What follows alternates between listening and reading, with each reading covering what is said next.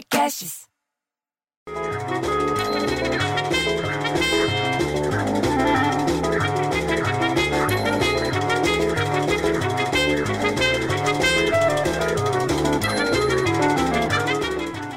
Pô, nem guardei o carro na garagem, já acabou o rodízio.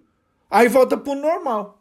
Aí toca prestar atenção que dia que você pode sair, que dia que você não pode sair. Aquele de dia sim, dia não, tá acabando hoje.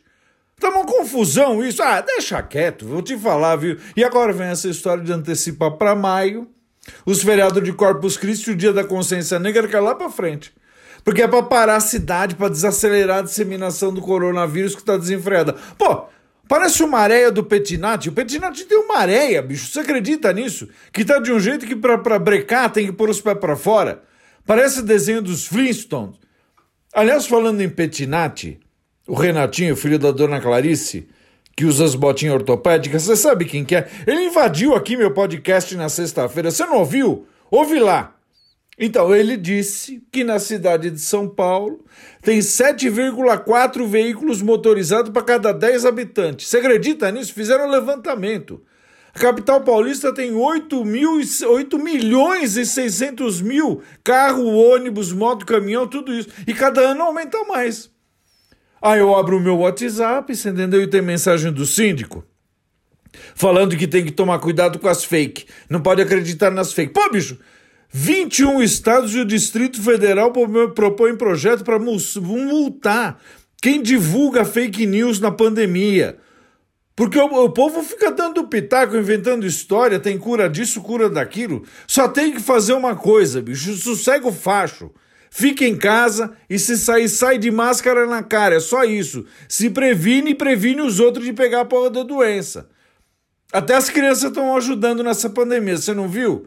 Doaram o dinheiro do cofrinho, mandando cartinha, desenhinhos, são fantasia. Estão levantando, levantando dinheiro para isso, estão levando numa boa.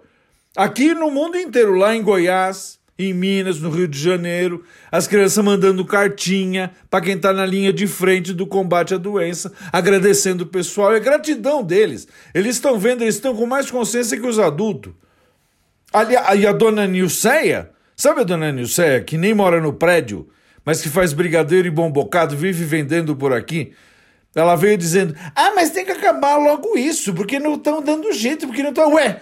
Por que então ela não para de fazer doce inventa vacina em vez de ficar reclamando? Que o pessoal para reclamar reclama, para lançar fake news re, eh, lança, mas para resolver o problema também ninguém quer, ninguém quer ficar em casa de máscara. Porra, bicho, eu fico tão puto que eu prefiro ter filho viado que o filho Nilceia. Ah, vai!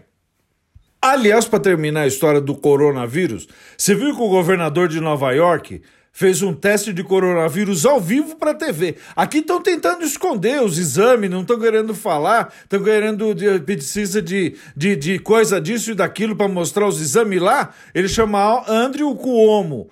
O Cuomo realizou hoje o teste de diagnóstico do coronavírus ao vivo na televisão e convidou tudo quanto foi o nova-iorquino porque apresenta sintoma ou acha que foram exposto ao vírus a fazer a mesma coisa. Bicho, isso que tá certo, as pessoas têm que se submeter ao teste. Se tá desconfiado, tem que fazer teste. Se não tá desconfiado, fica dentro de casa. É só isso que eu tenho para dizer. Ah, vai, também vou te contar. Ah lá, lá vem a dona Nilceia de novo querendo enfiar os brigadeiros na garganta da gente. Para de mandar zap zap.